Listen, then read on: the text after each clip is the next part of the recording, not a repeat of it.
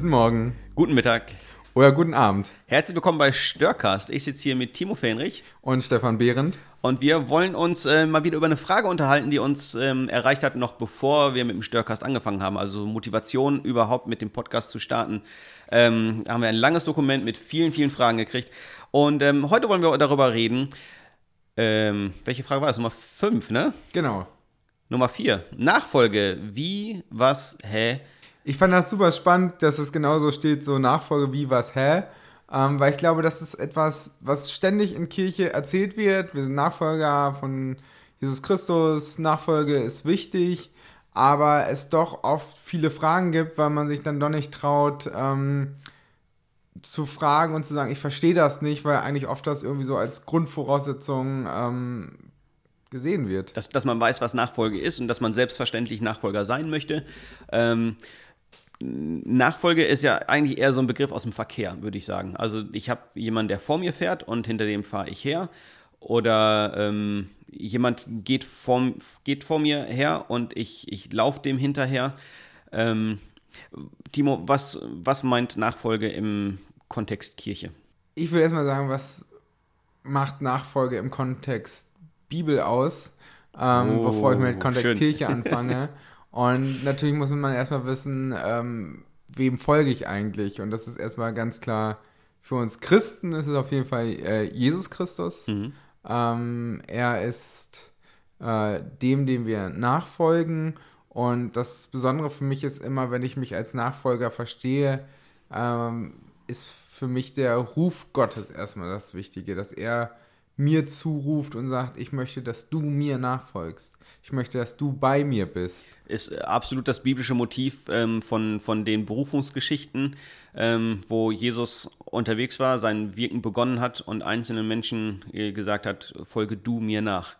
Ähm, das hieße aber, wenn Jesus mir nicht sagt, folge du mir nach, dann bin ich da fein raus und brauche mir keine weiteren Gedanken machen, richtig? Ja, aber ich bin fest davon überzeugt, dass ähm, Jesus schon dir und mir zugerufen hat, indem er ähm, uns versprochen hat, dass alle, die an ihm glauben, gerettet werden und er mit uns Menschen in verbindlicher Gemeinschaft leben möchte, dich ruft und mich ruft und dieser Ruf auch beständig ist. Und ähm, wir ihn manchmal hören und manchmal nicht hören und das Besondere finde ich ist, dass ähm, Jesus die, wenn wir bei den Berufungsgeschichten ist, Menschen beruft, die zu dem damaligen Zeitpunkt überhaupt gar nicht berufungswürdig waren. Also mhm. wenn ich mir gerade einen Petrus vorstelle, der am Wasser ist, der nach Fisch stinkt, ähm, nach damaligem Verständnis hätte man sich erstmal bevor man in Gottes Nähe kommt, in den Tempel kommt, sich reinigen müssen, mhm. sauber werden, um dann gut genug zu sein, um rein genug zu sein. Und Jesus geht zu der Person, die echt dreckig ist und sagt, folge mir nach oder Jesus ist bei Zöllnern und ähm, Sündern und bei all den schlechten Menschen und sagt, ich möchte mit dir in verbindlicher Gemeinschaft mhm. sein, sei ein, sei ein Teil von mir, ähm, dann ist das erstmal, dass ich kaum Ausreden finden kann, ähm, zu sagen, ich, ich doch nicht. Bin ich also dann doch eher jemand, ja. der Pastor ist, der Theologie studiert hat, jemand, der die Bibel schon fünfmal durchgelesen hat, der kann Jesus folgen, der hat es ja wenigstens verstanden. Ich, Aber ich, ich, kleiner, Wicht doch nicht. Ja, ich, ich finde das in dem jüdischen Kontext ähm, so unglaublich spannend, weil es das noch, noch mal unterstreicht, die Außerordentlichkeit, dass Jesus Menschen beruft. Ähm, die, eigentlich sind, sind Rabbiner, also Lehrer, die, die damals im, die waren, gab es überall irgendwie. Ähm, ähm, gebildete Leute, da haben sich Familien beworben, ähm, dass ein Rabbiner doch noch einen Lehrjünger ähm, irgendwie aufnehmen würde und ähm, man, man in eine bestimmte Rabbinerschule irgendwie hineinkommen konnte. Ähm, dafür brauchte man Geld, Ansehen ähm, und je, je, mehr Ansehen der Rabbiner hatte, desto besser oder desto einfacher konnte er sich die Leute rauspicken, denen er dann erlaubt hat, ihnen zu folgen, nach, nach einem Bewerbungsverfahren. Und äh, Jesus, einer der vielleicht nicht angesehensten Rabbiner, aber auf jeden Fall einer der aufmerksamkeitsergreifendsten, ähm, der Menschen geheilt hat, der über die Tora gesprochen hat, wie, wie kaum ein anderer, ähm, wo ganz bestimmt viele Familien gesagt haben, da schicken wir unseren Sohn hin, das ist, äh, der, der wird mal was, der wird mal ein ganz großer, ähm, der, der ist vielleicht sogar der Messias. Ähm, da, da wollten andere Leute ihre, ihre Kinder hinschicken und Jesus hat kein Bewerbungsverfahren gemacht und sich die Besten rausgepickt, sondern er ist losgezogen und, ähm, und hat jemanden berufen, der das überhaupt gar nicht auf dem Schirm hatte, ihm zu folgen, ähm, der sich nicht mal beworben hat, wo kein Ansehen dabei ist, also Fischer, Zöllner, genau die falschen Leute, die ein angesehener Rabbiner eigentlich um sich hätte scharen sollen.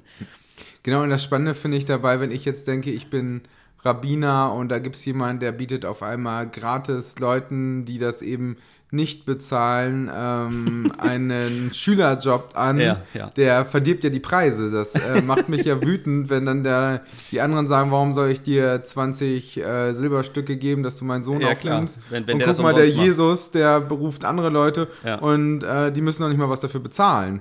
Ähm, Jesus hat da schon echt auch gestört. Unbedingt. Und Dinge verändert und das... Ähm, Jesus äh, Jünger und Jüngerinnen hatte, hat gestört und Jesus hat einfach so viel verändert, weil Jesus eben nicht wichtig ist, wie viel Geld hast du, wie viel Wissen hast du, aus welchem Hause kommst du, welchen Nachnamen trägst du, sondern Jesus sieht das Herz an. Mhm.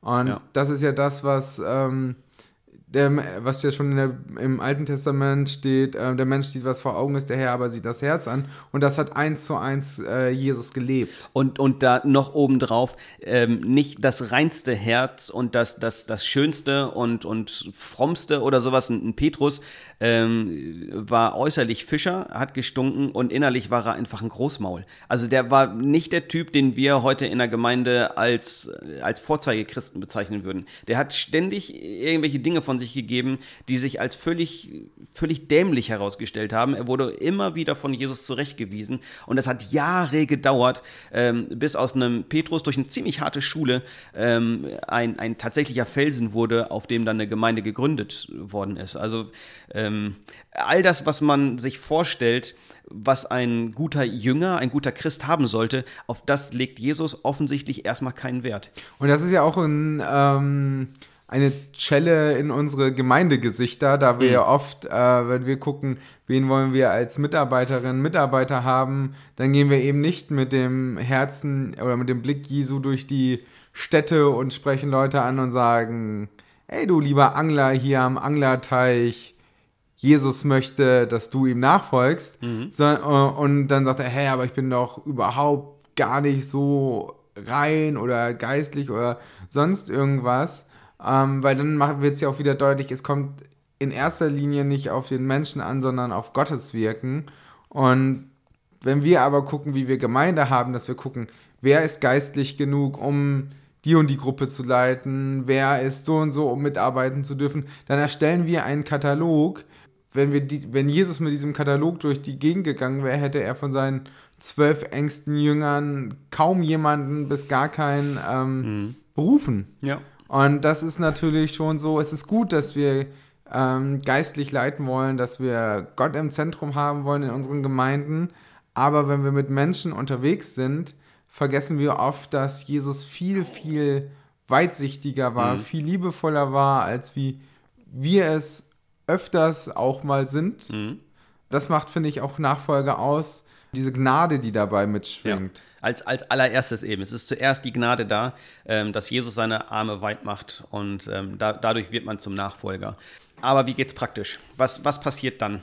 Also ich glaube, in den 70er, 80er oder 90er, ist ja nur eine kleine Spanne, diese drei Jahrzehnte, gab es ja irgendwann diese Would Jesus Do Bewegung, ja. die ja genau das so ein bisschen probiert hat darzustellen alle Fragen, die ich in meinem Alltag habe, stelle ich einfach mit der Frage, was würde Jesus tun? Also, what would Jesus do? Für alle, die kein Englisch können, heißt, was würde Jesus tun? Ähm, ich finde das einen coolen Ansatz. Zu sagen, was würde Jesus tun? Aber wie wir auch schon bei der Frage mit Autofahren hatten, mit Plastikmüll, die beantwortet Jesus in der Bibel nicht. Und da ist man ziemlich schnell, glaube verlockt, einem Jesus nachzueifern Und ich glaube, das Wichtige ist so ein bisschen, und wir sind auch immer in der Gefahr, so ein bisschen dem heiligen Jesus nachzueifern, diesem Gott Jesus nachzueifern. Und dann probieren wir uns selbst so ein bisschen zu heiligen und heilig zu werden. Ich glaube, so das Wesentliche ist, mach's wie Gott, werde Mensch. Mhm. Dass wir gucken, wie wir als Menschen, die wir an dem Ort, wo wir stehen, uns von Gebot Gott, von Jesus gebrauchen lassen können. Das ja. ist, glaube ich, so das Wesentliche. Wo können wir Gottes Liebe an diesem Ort verbringen? Wo können wir vielleicht, wenn wir in einer Klasse gerade sitzen und alle lästern über den doofen Lehrer, sagen, Mensch, das ist doch einfach nur destruktiv und das zerstört unsere Stimmung. Wir sind zu Frieden und Gemeinschaft und Vergebung berufen. Und mhm. wo kann ich äh, Menschen, die mir wehgetan haben, Vergebung zusprechen? Mhm. Ich, ich bin da voll bei dir, dass das die Idee hinter What Would Jesus Do genial ist. Total. Ähm, ist aber, man ist ganz schnell bei moralischen Antworten. Also so, so Fallentscheidungen. Wie würde sich Jesus in, in dieser einen Situation hier entscheiden? Was würde er sagen? Was würde er, er tun? Ähm, und die, die, die eigentlich spannende Frage ist ja die der Ethik dahinter. Also was sind die Grundsätze, die man, die man verinnerlicht hat, ähm, um dann Entscheidungen zu treffen. Also guckt man sich nochmal Jesus an, der hat moralisch verwerfliche Entscheidungen getroffen. Ähm, er, er, hat sich mit, mit Menschen angelegt, er hat Streit provoziert, er hat Familien entzweit, er hat ähm, sich mit Menschen abgegeben und, und die wertgeschätzt, wo man eindeutig sagen könnte, die haben echt Dreck am Stecken. Also ein, ein Zöllner, der, der war nicht nur nicht angesehen, sondern der hat auch einfach böse Dinge gemacht. Der hat Menschen ausgebeutet, hat sich bereichert und ähm, mit den Leuten zu Abendessen war definitiv ein, ein moralisches No-Go, weil man, weil man das legitimiert hat. Man, Jesus hat damit gesagt, oder es wurde auf jeden Fall so aufgefasst, es ist in Ordnung, ähm, scheiße zu sein. Es ist in Ordnung, äh, eine Prostituierte zu sein. Es ist in Ordnung, Menschen auszunehmen. Es ist in Ordnung, äh, Verbrecher zu sein, ähm, weil ich das, das mit meiner Anwesenheit legitimiere die, das, das sind die moralisch verwerflichen Entscheidungen, wo man sagen könnte, das ist moralisch eigentlich in Ordnung. Aber die Ethik dahinter ist eben dieses Liebesprinzip, ähm, wo Jesus durch diese moralischen Entscheidungen deutlich gemacht hat, Liebe ist so viel größer als Moral, ist so viel äh, tiefer und ähm, ist, ist das eigentlich, worum es geht. Wenn ich mich mit einem Zöllner treffe, dann legitimiere ich nicht, dass er Menschen ver, äh, Menschen ausnutzt, ähm, sondern ähm, ich, ich verbinde mich auf einer Liebesbeziehung irgendwie auch mit den Leuten, die, die nicht angesehen sind, auch mit den Leuten, die was Falsches machen. Mit dem Ziel hin natürlich, dass, dass sie mir nachfolgen, äh, mir Jesus, und sie auch in die Liebeschiene kommen und ihre Zolleinnahmen mit, mit der Brille der Liebe ähm, generieren. Hm, ich wäre sogar noch provokanter. Ich glaube, Jesus ist gar nicht groß mit dem Ziel in den Kontakt mit den Menschen gekommen. Ich glaube, Jesus Ziel war nicht, ähm, dass sie Jesus, gut, doch, folge mir nach, ähm, er heißt schon, folge mir nach, aber ich glaube, Jesus war es vor allem wichtig, die Menschen wieder in eine gesunde Beziehung zu Gott zu bringen, zum mhm. Vater zu bringen. Und ähm, wir müssen aber auch, auch oft aufpassen, wenn wir Nachfolge als etwas Zielträchtiges betrachten. Und oft, wenn wir dann so Glaubenskurse ja. oder sowas anbieten, dann haben wir oft ja auch diese Vorstellung oder Evangelisation anbieten. So, wir gehen jetzt in die Stadt, dann sagen wir dreimal laut Jesus und 350 Leute sind dann genau zu Jesus gekommen und sind neue Nachfolger. Und es ist ähm, messbar. Dann. Und es ist messbar ja. und das ist genau das, wo Jesus wahrscheinlich so, so ein paar. Äh, so eine Hand vom Kopf schlagen würde und würde sagen, sie haben es immer noch nicht gescheckt. Äh, das ist so eine klassische Petrus-Aktion. Ich habe jetzt irgendwie ja, verstanden, genau. was du möchtest und genauso machen wir das. Und Jesus sagt, ja. nee, so war das nicht. Ich möchte, dass die Leute in Liebe und meinen Vater kennenlernen und wissen, dass es einen guten Gott gibt, der dich und mich wunderbar geschaffen hat, so wie du bist, mit all deinen Fragen, mit all deinen Herausforderungen, auch mit all dem, wo du gerade sagst, da kannst du nicht zu dir stehen. Ähm, das ist ja genau das. Würdest du so weit gehen und sagen, Nachfolge ist nicht messbar? Ja, total. Also ich finde, Nachfolge kann gar nicht messbar sein. Also wenn ich nochmal zurückkomme zum alttestamentlichen 1. Samuel 16, 7b, ich habe extra noch überlegt, wo das steht. der Mensch sieht, was vor Augen ist, aber der Herr sieht das Herz an. Ja. Dann kann Gott allein darüber ähm, sehen und beurteilen und wertschätzen, dass ich in Nachfolge bin. Alles andere, Menschen sehen doch nur mein Wirken und Tun und mein wirkliches Sein, Gottes Kind. Aber, aber Schritte in der Nachfolge tun. Das, das klingt definitiv nach, ich habe jetzt einen Schritt gemacht und dann mache ich einen zweiten Schritt, dann mache ich einen dritten Schritt. Das kann ich messen. Ich sehe, dass ich jetzt woanders bin, als ich vorher war. Ich sehe den Weg vor mir. Das, ist das nicht messbar? Ähm, ja und nein. Ich glaube, die Auswirkungen der Nachfolge, die können wir erkennen. Mhm. Ähm, wir, wir erkennen, wo kirchengeschichtlich, wo Menschen in verbindlicher Nachfolge gelebt haben, erkennen wir, dass es Liebestaten gab.